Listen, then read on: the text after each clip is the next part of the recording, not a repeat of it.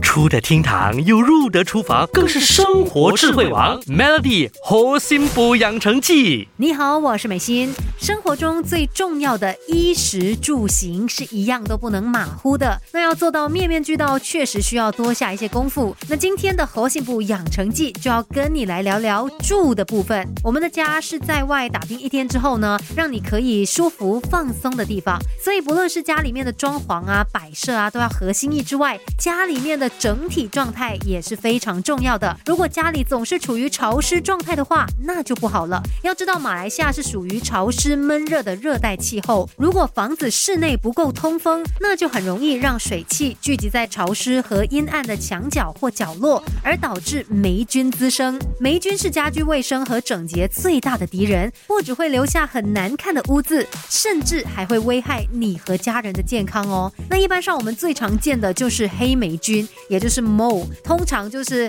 黑色啊、蓝色、红色或是绿色的。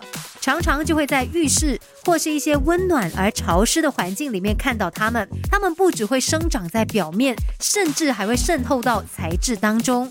另外还有一种颜色比较浅的，像是白色或灰色这样子的白霉菌哦，它也喜欢黑暗、潮湿、温暖的环境。但是跟黑霉菌不同的是，白霉菌它只会长在材质表面，而不会渗入材质里面。反正只要遇上下雨或是天气特别潮湿的时候，家里面就很。容易会出现霉菌，甚至有时候呢，可能是家里的防水做不好，导致有雨水透过窗框或者是屋顶渗进家里面，从而也会导致是霉菌生长。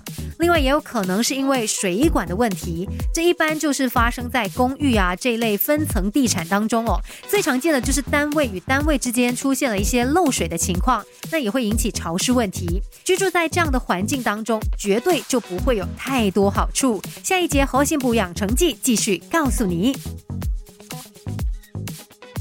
Melody 猴心补养成记，每逢星期一至五下午五点首播，晚上九点重播，由美心和翠文与你一起练就十八般武艺。嘿呀！